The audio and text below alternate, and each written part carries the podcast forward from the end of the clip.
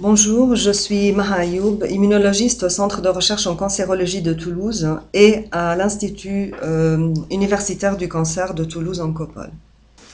Aujourd'hui, je vais en premier présenter quelques principes de base de l'immunothérapie antitumorale et aborder les points de contrôle immunitaire ou immune checkpoints qui ont conduit au développement des immunothérapies que nous connaissons aujourd'hui, celles qui bloquent l'axe PD1-PDL1.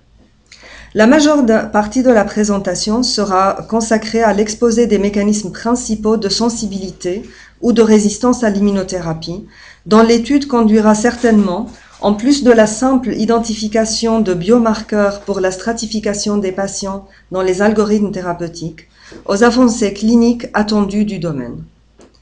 Aujourd'hui, les immunologistes s'accordent à penser qu'une des fonctions physiologiques majeures du système immunitaire et le contrôle des tumeurs, au même titre que le rôle qu'il remplit dans notre protection contre les pathogènes. Arriver à cette conclusion a nécessité des décennies de recherche fondamentale et clinique qu'il sera difficile de résumer dans quelques diapositives. Je vais donc présenter ici un aperçu de quelques études et concepts ayant permis le développement des immunothérapies que nous connaissons aujourd'hui, celles qui agissent essentiellement sur la réponse lymphocytaire T, donc la réponse immunitaire adaptative, par le blocage des points de contrôle immunitaire.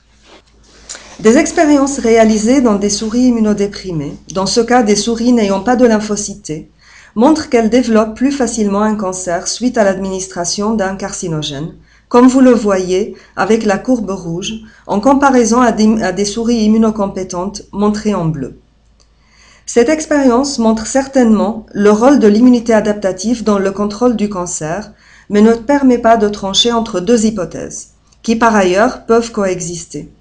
Le système immunitaire élimine les cellules transformées au fur et à mesure de leur développement, ou il maintient des petites tumeurs infracliniques sous contrôle. L'expérience suivante nous montrera que cette deuxième hypothèse est plausible, sans pour autant exclure la première. Ici, des souris immunocompétentes ont reçu le carcinogène. Une partie d'entre elles a développé un cancer et nous allons nous intéresser aux souris qui sont restées apparemment saines à la fin de l'expérience. Ces souris ont été maintenues en vie pour une durée relativement longue, plus de 200 jours, puis un sous-groupe a reçu des anticorps monoclonaux qui neutralisent la réponse lymphocytaire T, des anti-CD4, anti-CD8 et anti-interférons gamma. Par rapport au groupe traité par des anticorps contrôle, des tumeurs sont apparues chez les souris ayant reçu les anticorps neutralisants. Cette expérience démontre chez la souris que l'immunité adaptative peut en effet maintenir des tumeurs sous contrôle. Ces expériences, avec un ensemble plus large d'autres études, a conduit à un modèle selon lequel le système immunitaire éliminerait efficacement une partie ou toutes les cellules transformées. Certaines de ces cellules peuvent entrer en dormance, toujours sous le contrôle du système immunitaire. Durant, cette phase, elles vont développer des mécanismes leur permettant d'échapper à l'immunité. Ce stade correspondrait aux tumeurs cliniquement apparentes.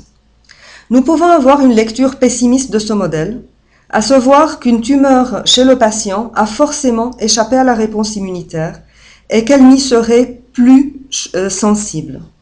Les études chez l'homme, chez les patients atteints de cancer, ont montré au contraire que la réponse immunitaire joue un rôle important dans l'évolution de la maladie, un rôle plutôt positif.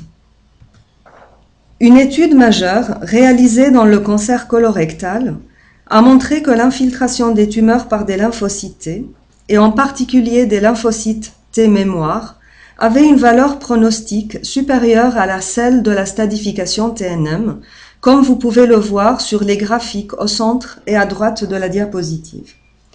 Si ces lymphocytes T, ceux qui infiltrent la tumeur, sont capables d'en contrôler l'évolution, ils doivent être spécifiques de la tumeur et donc capables de reconnaître des antigènes tumoraux. Un nombre important d'antigènes tumoraux a en effet été identifié depuis le début des années 90 et ont été classés dans plusieurs catégories.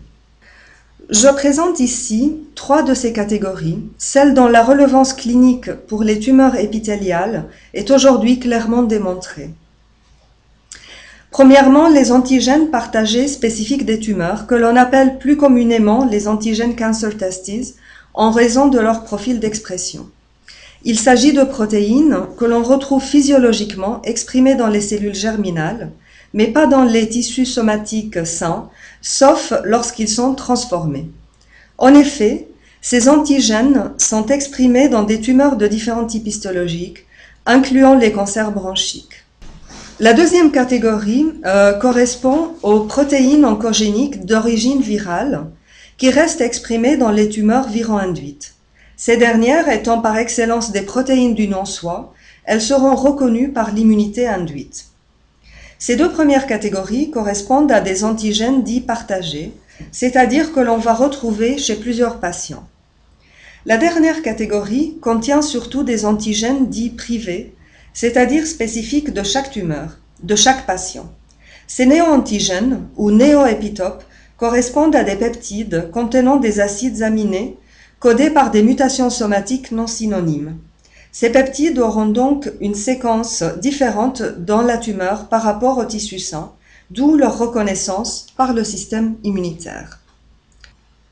Cette reconnaissance nécessitera cependant que le peptide muté puisse se lier à une des molécules HLA du patient afin qu'il soit présenté aux lymphocytes et que le répertoire lymphocyté du patient contienne un ou plusieurs clones spécifiques de ce complexe HLA peptide. Cela implique que pas toute mutation somatique non synonyme conduit à un néoépitope. J'ai dit précédemment que ces trois catégories d'antigènes avaient une relevance clinique. Les arguments qui appuient cela sont nombreux. Je vous présente l'exemple d'un essai clinique qui tend clairement vers cette conclusion. Il s'agit d'un essai clinique de transfert adoptif de TIL, donc de lymphocytes infiltrant la tumeur, chez des patients atteints de cancer induit par HPV. Vous voyez ici l'exemple d'un des patients répondeurs avec la régression de métastases dans plusieurs localisations après une seule infusion de TIL. L'analyse de la spécificité antigénique a montré que les TIL transférés contenaient des lymphocytes CD8 spécifiques d'antigènes appartenant aux trois catégories que j'ai décrites précédemment. Plaçons maintenant tous ces éléments dans le contexte du, déroulement d'une réponse immunitaire adaptative T antitumorale. Comme nous l'avons vu, les tumeurs expriment des antigènes ces antigènes seront captés par les cellules dendritiques aux cellules tumorales. Comme je l'ai dit, les tumeurs expriment des antigènes qui seront captés par les cellules dendritiques au site tumoral. Les cellules dendritiques vont migrer vers les ganglions lymphatiques drainants où une réponse lymphocytaire T sera initiée. Les lymphocytes spécifiques des antigènes tumoraux vont se différencier et devenir ainsi des lymphocytes mémoire et effecteurs. Parmi ceux-là, nous retrouvons les lymphocytes T CD8 cytotoxiques dont la fonction effectrice principale est euh, de liser leur cible, ici la cellule tumorale. Ces lymphocytes se retrouveront dans la circulation et peuvent se, domicilier au site tumoral où ils devront conduire à la destruction de la tumeur. L'image n'est évidemment pas aussi simple puisqu'au site tumoral, l'activité de ces lymphocytes se trouvera freinée par plusieurs mécanismes. Ces mêmes mécanismes qui permettent à la tumeur d'échapper à l'immunité. Certains de ces mécanismes sont médiés par des populations immunitaires dont la fonction est de limiter l'activité des lymphocytes effecteurs. D'autres, ceux qui nous intéressent particulièrement aujourd'hui, sont régis par des récepteurs de signalisation négative, exprimés par des lymphocytes effecteurs eux-mêmes, un mécanisme intrinsèque donc. Ces récepteurs sont les points de contrôle immunitaire que nous appelons immune checkpoints. Parlons donc plus spécifiquement maintenant de ces checkpoints et de leur rôle dans l'évolution tumorale. Certains checkpoints contrôlent l'initiation de la réponse immunitaire au niveau des ganglions lymphatiques, l'exemple type étant CTLA4, montré ici sur le côté gauche du schéma. PD1, lui, est un checkpoint qui contrôle la phase effectrice au niveau de la, tumeur, donc au niveau du site tumoral. Même si nous allons le voir plus tard, son action, selon les études plus récentes, ne se limite pas à cette phase. Les checkpoints identifiés jusqu'à présent sont très nombreux. Vous les voyez ici placés au niveau du lymphocyte au centre du schéma. À droite, nous voyons les récepteurs dont les ligands sont exprimés par les cellules tumorales et qui vont en principe inhiber la phase effectrice de la réponse.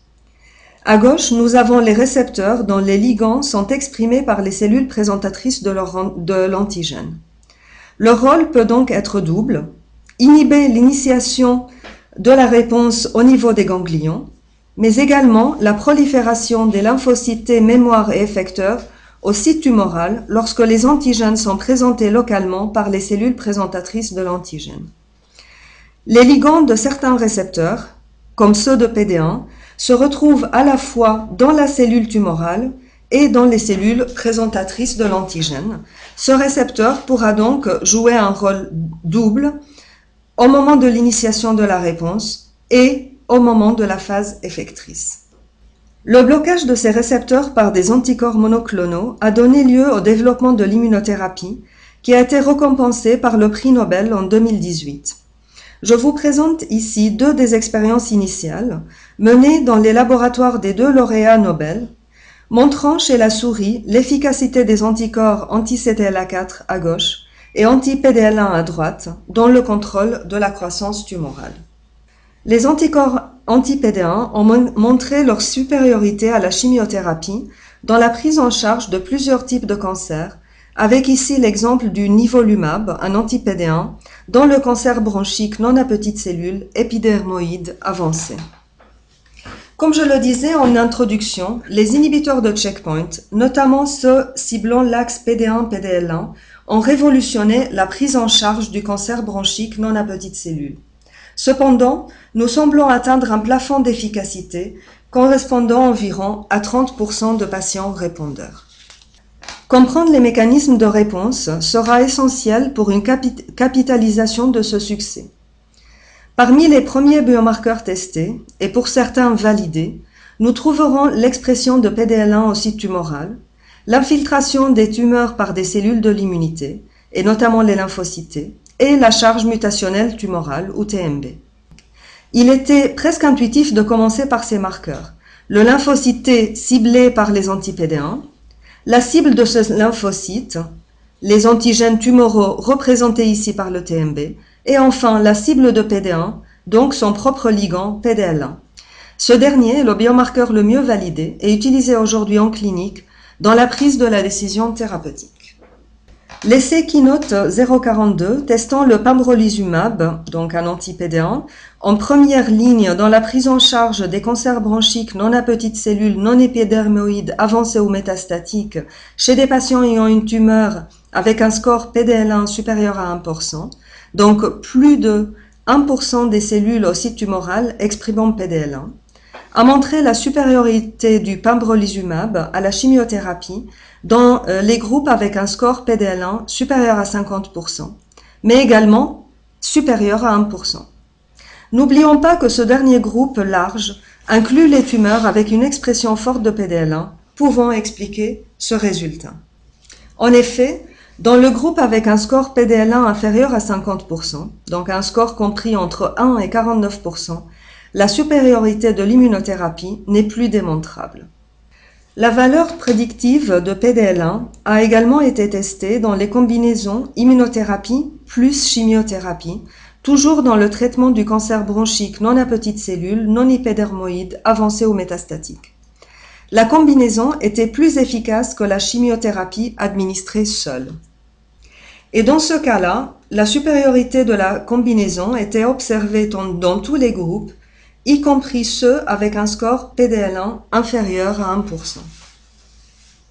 Ces études ont permis d'élaborer l'algorithme thérapeutique utilisé aujourd'hui dans la prise en charge des cancers bronchiques non à petites cellules, avancés ou métastatiques. Lorsqu'une thérapie ciblée ne peut pas être proposée, les patients ayant une tumeur avec un score PDL1 supérieur ou égal à 50% peuvent recevoir l'immunothérapie seule ou la combinaison immunothérapie chimiothérapie en première ligne. La combinaison sera systématiquement proposée lorsque le score PDL1 est inférieur à 50%. Le choix sera modulé bien sûr par les contre-indications de l'une ou l'autre thérapie chez le patient. Concernant la charge mutationnelle, l'essai clinique Checkmate 568 testant la combinaison nivolumab petite dose de l'anti-CTLA4 ipilimumab en première ligne dans les traitements des cancers bronchiques non à petites cellules avancés ou métastatiques, a montré qu'une charge mutationnelle élevée est associée à une meilleure survie sans progression. Il ne s'agit cependant pas encore d'un critère pris en compte euh, dans la décision thérapeutique en routine. Tous les essais ne sont pas arrivés en effet à la même conclusion. Des études en amont sont probablement encore nécessaires afin d'établir plus clairement le lien entre charge mutationnelle, néoépitope et réponse immunitaire T spécifique, cette dernière étant une condition nécessaire à l'efficacité des inhibiteurs de checkpoint. Enfin, parmi euh, les trois biomarqueurs que j'ai annoncés, il reste l'infiltrat lymphocytaire T tumoral. Une des premières études réalisées dans le mélanome métastatique a montré que la réponse à la thérapie était associée à la présence d'infiltratés pré-thérapie et que ce dernier était augmenté sous thérapie. Ce biomarqueur n'est cependant pas encore validé pour une utilisation en routine. La limite de ces biomarqueurs, pris chacun de façon isolée, provient probablement de leur interconnexion. Je vais présenter quelques exemples qui illustrent ce concept et qui impliquent très probablement la nécessité de la validation clinique de scores plus complexes tenant compte de plusieurs marqueurs. Un débat existe dans la littérature sur la façon de déterminer le score PDL1. En effet, l'expression de PDL1 peut être induite au niveau des cellules immunitaires et des cellules tumorales en réponse aux cytokines des réponses immunitaires de type 1, notamment l'interféron gamma. Cela voudrait dire que l'expression de PDL1 reflète une réponse antitumorale active, condition en principe favorable à l'efficacité des anti-PD1. Cependant, d'autres mécanismes peuvent induire l'expression de PDL1 dans les cellules tumorales, indépendamment d'une réponse immunitaire en cours. Vous voyez à gauche de la diapositive que l'expression de PDL1 dans les cellules tumorales et dans les cellules immunitaires n'est pas toujours corrélée au sein de la tumeur. Et vous pouvez voir à droite qu'une expression forte de PDL1 au niveau des cellules immunitaires est corrélé à un fort infiltrat lymphocytaire, donc à un, nombre de TIL intratumoraux important, alors qu'une forte expression de PDL1 simplement au niveau de la tumeur ne corrèle pas nécessairement avec un infiltraté important. La topologie de l'infiltrat humain peut différer d'un type tumoral à l'autre. Nous pouvons parler de tumeurs désertiques qui n'ont aucun infiltrat humain, de tumeurs exclues où l'infiltrat humain est bloqué et reste à l'extérieur de la tumeur au niveau stromal. Et enfin, nous avons les tumeurs inflammées, euh, dans lesquelles nous allons retrouver des cellules de l'immunité en intraépithélial, donc au sein même de la tumeur. Il a été décrit dans la littérature que ce sont les tumeurs inflammées qui sont les plus, les plus répondeuses à l'immunothérapie. Cependant, l'image est un peu plus complexe que cela, surtout lorsque nous la combinons euh, à l'infiltrat lymphocytaire T en termes de lymphocyte CD8 effecteur et au TMB, donc à la charge mutationnelle. Nous pouvons voir, lorsque nous nous intéressons surtout à la charge mutationnelle, que celle-ci reste et prédictive dans les tumeurs inflammées, ce qui est parfaitement intuitif, mais elle le reste également dans les tumeurs exclues, qui sont en principe peu sensibles à l'immunothérapie. Cela pourrait vouloir dire que ces tumeurs, en fait, sont capables hum, d'initier une réponse immunitaire antitumorale, d'où l'infiltrat immunitaire, mais que cet infiltrat reste bloqué sur les bords de la tumeur. Et en effet, cette étude en particulier a montré que ces tumeurs exclues euh, avaient exprimé des niveaux plus élevés de TGF-bêta qui maintenaient cet état d'exclusion. Et cette étude est, une de celles qui ont constitué la base d'essais cliniques aujourd'hui, adressant la pertinence d'une combinaison entre les immunothérapies que l'on connaît aujourd'hui et des anti-TGF-bêta ou d'autres molécules qui sont capables de bloquer le TGF-bêta. Donc, après avoir vu la limite de ces biomarqueurs, j'aimerais revenir un petit peu plus en amont et euh, aller vers les études qui sont en train de, nous apprendre aujourd'hui euh, des concepts plus nouveaux concernant l'épuisement lymphocytaire. En fait, euh, dans les premières études, on voyait l'épuisement lymphocytaire comme un stade terminal euh, de la vie du lymphocyte issu d'une activation continue qui a lieu lors d'infections chroniques ou dans le cas du cancer. Et en fait, de nouvelles études réalisées surtout chez la souris ont montré que finalement l'exhaustion ou l'épuisement lymphocytaire est beaucoup plus complexe que cela et euh, serait en fait une réponse plutôt adaptée aux infections chroniques ou au cancer dans laquelle, à l'instar des lymphocytes mémoire que nous retrouvons dans les infections chroniques, dans les infections aiguës ou dans le cas de la vaccination, nous retrouverons des précurseurs de lymphocytes épuisés, donc euh, les précurseurs de cellules exhausted, et euh, ces précurseurs ont une capacité d'auto-renouvellement, donc que l'on retrouve ici euh, au niveau de cette autre représentation. Et donc, ces lymphocytes exhausted vont pouvoir se maintenir malgré la chronicité de la maladie et vont eux-mêmes donner naissance aux lymphocytes euh, épuisés terminaux, cela que l'on va retrouver probablement plus fréquemment au site tumoral. Une image qui commence à être acceptée aujourd'hui est celle où nous aurions des cellules épuisées de stade précoce, ces fameux euh, early exhausted T cells, qui sont caractérisées par une expression d'un niveau intermédiaire de PD1 et qui n'expriment pas encore des checkpoints associés au contraire au stade tardif de l'épuisement, notamment TIM3. Et certaines études récentes suggèrent, bien que euh, cet avis ne soit pas encore complètement arrêté, que euh, le ratio lymphocytes épuisés précoces sur tardif élevé serait associé à une meilleure réponse à l'immunothérapie. Donc l'immunothérapie par blocage d'anti-PD1 amènerait à la prolifération de ces cellules épuisées précoces qui vont pouvoir euh, en fait euh, euh, proliférer et reconnaître la tumeur avant de donner lieu à des cellules épuisées tardives.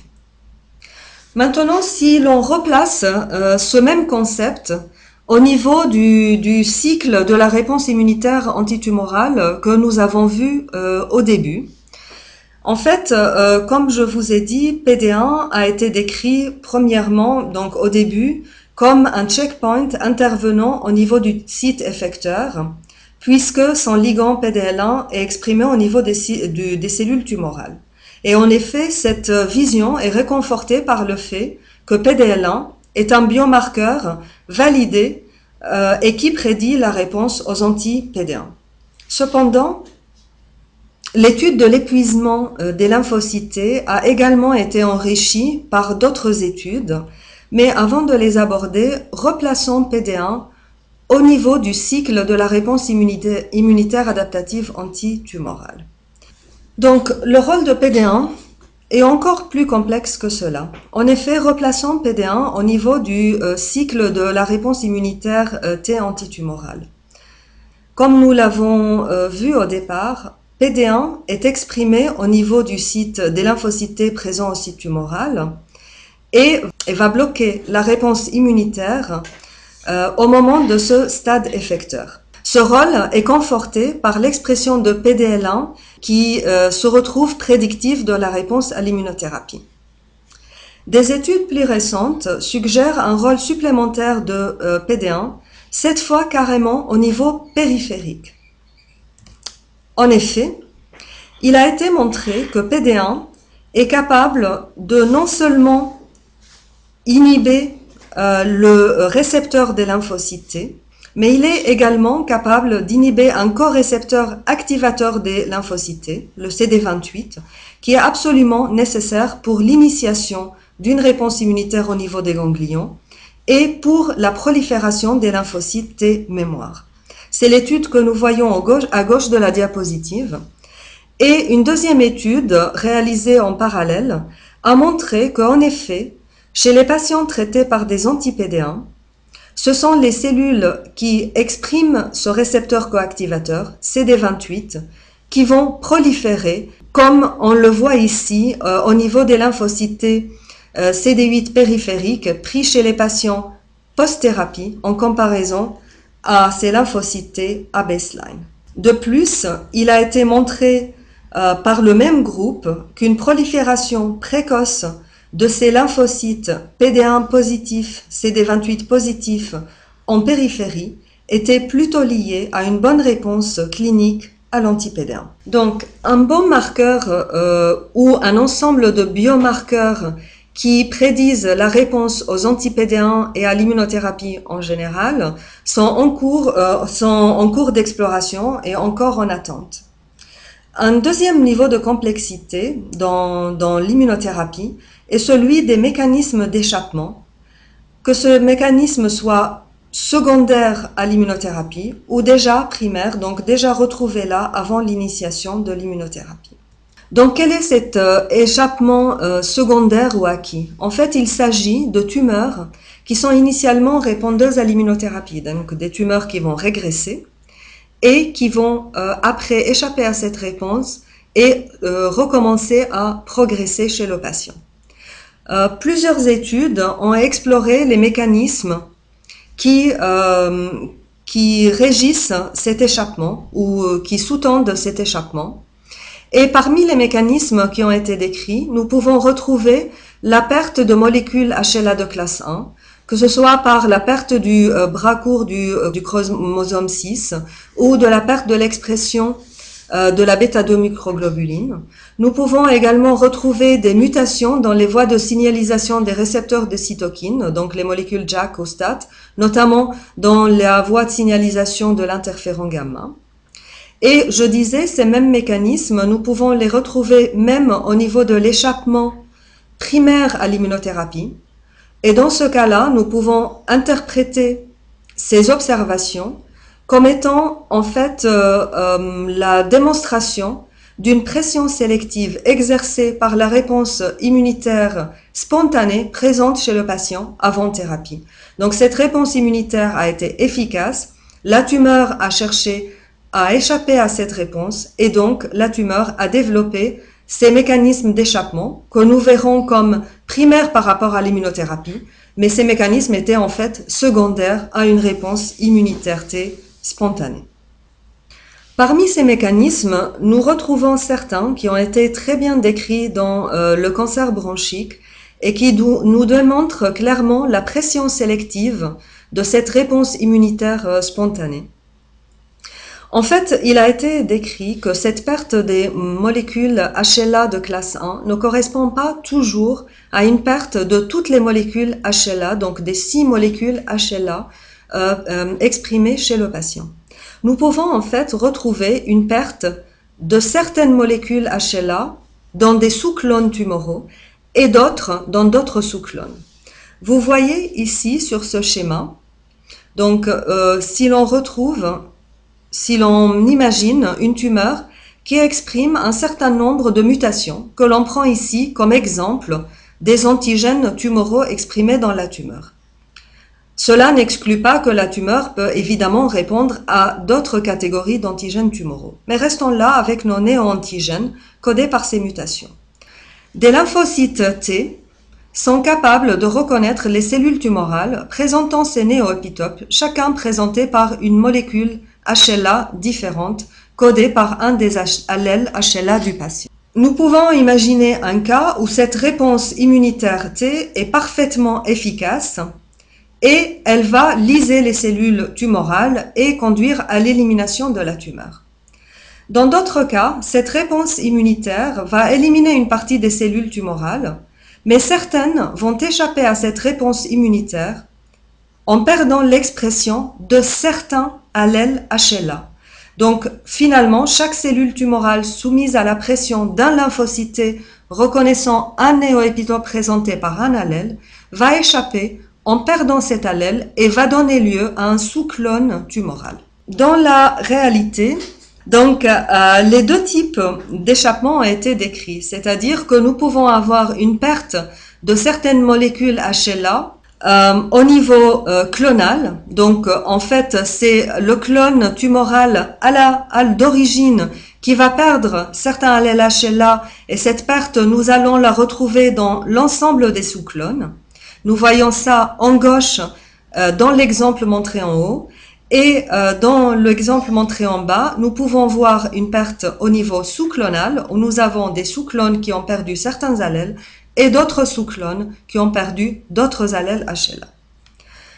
Dans tous les cas, il a été remarqué qu'une une perte importante de allèles HLA était corrélée à une forte infiltration par des lymphocytes. Donc cela, euh, en fait, démontre que cette perte HLA est en réalité liée, à une pression sélective par la réponse lymphocytaire T spécifique, et cela est encore renforcé par le fait que, comme on le voit à droite, cette perte de allèle HLA est retrouvée plus fréquemment dans les métastases que dans les tumeurs primaires. Dans ce cas-là, ce sont les métastases cérébrales qui ont été étudiées, mais cela n'est pas nécessairement limité aux métastases cérébrales. Donc cet ensemble d'études euh, nous montre que malgré euh, l'image apparemment complexe de l'immunothérapie, en fait, nous pouvons voir euh, le côté plutôt plein du verre et dire que les perspectives sont très importantes. Parmi les perspectives qui sont aujourd'hui euh, envisagées, il y a la combinaison de plusieurs inhibiteurs de checkpoint. J'ai concentré cette euh, présentation sur les checkpoints euh, sur PD1 essentiellement. J'ai abordé un tout petit peu CTLA4. Mais comme nous l'avons vu sur une des diapositives, le nombre de checkpoints aujourd'hui identifiés est très important Certains agissent sur l'initiation de la réponse et la prolifération des lymphocytes spécifiques. D'autres agissent au niveau de la phase effectrice. Et aujourd'hui, un certain nombre d'essais cliniques euh, sont en train d'examiner la pertinence d'une association d'inhibiteurs de, plusieurs de ces checkpoints. La plupart de ces checkpoints qui ont été étudiés jusqu'à présent sont des checkpoints qui limitent la réponse immunitaire adaptative mais euh, de plus en plus d'études montrent que des checkpoints spécifiques à l'immunité innée pourraient être pertinents.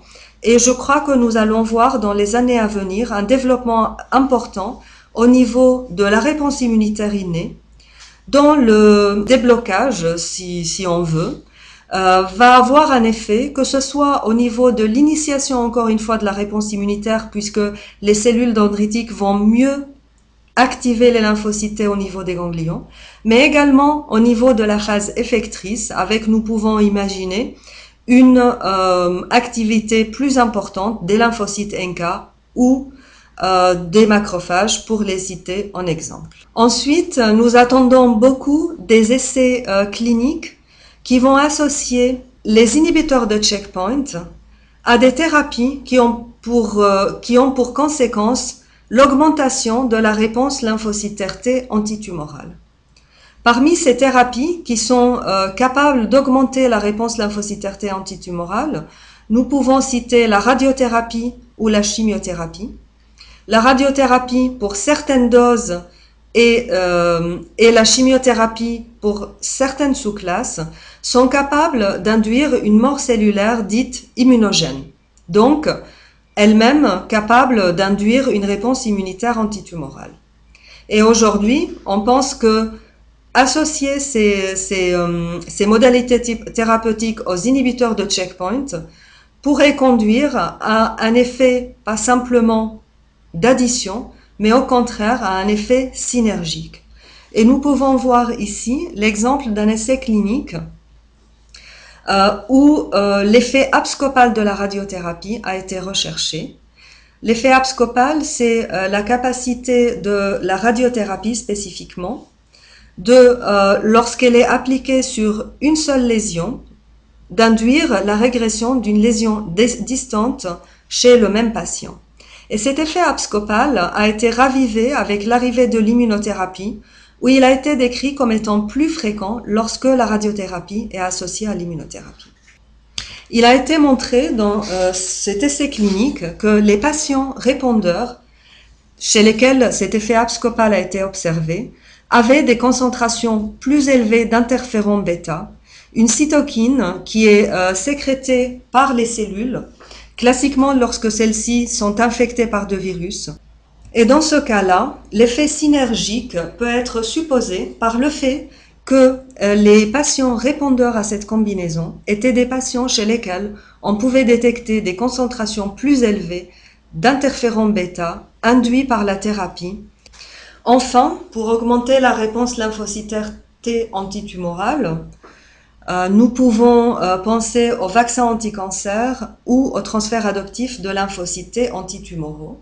Donc, véritablement, à l'induction de euh, lymphocytes antitumoraux par les vaccins ou carrément à l'apport direct de ces lymphocytes euh, aux patients. Je montre ici l'exemple de euh, de, l'efficacité du transfert adoptif de lymphocytes antitumoraux dirigés contre l'antigène tumoral New York ISO1 appartenant à la famille des cancer testis antigens. Donc nous pouvons voir que ce transfert peut en effet être très efficace et conduire à, la régression de, métastases euh, euh, viscérales. Euh, mais cette thérapie n'est pas toujours aussi efficace que l'exemple que je vous montre ici. Des travaux chez la souris ont montré que le transfert adoptif de lymphocytes spécifiques peut en effet être efficace, mais que ces lymphocytes, une fois arrivés au site tumoral, vont devenir épuisés comme les lymphocytes que l'on retrouve dans le cas des réponses lymphocytaires T spontanées. Et ces travaux, euh, en fait, euh, nous, nous donnent euh, les bases ou le rationnel pour concevoir des essais cliniques qui vont associer ce transfert adoptif de lymphocytes à, aux inhibiteurs de checkpoint. Dans ce graphique, nous pouvons voir le, le nombre très important d'agents d'immunothérapie euh, qui cible 15 parmi les 417 euh, cibles euh, de l'immunothérapie recensées en 2018 et qui sont aujourd'hui en cours de développement et en cours d'essais cliniques. Cette image assez impressionnante nous laisse voir qu'en effet, l'immunothérapie est probablement euh, une des révolutions majeures de la prise en charge des patients en oncologie et que nous, nous sommes uniquement au début de cette euh, révolution.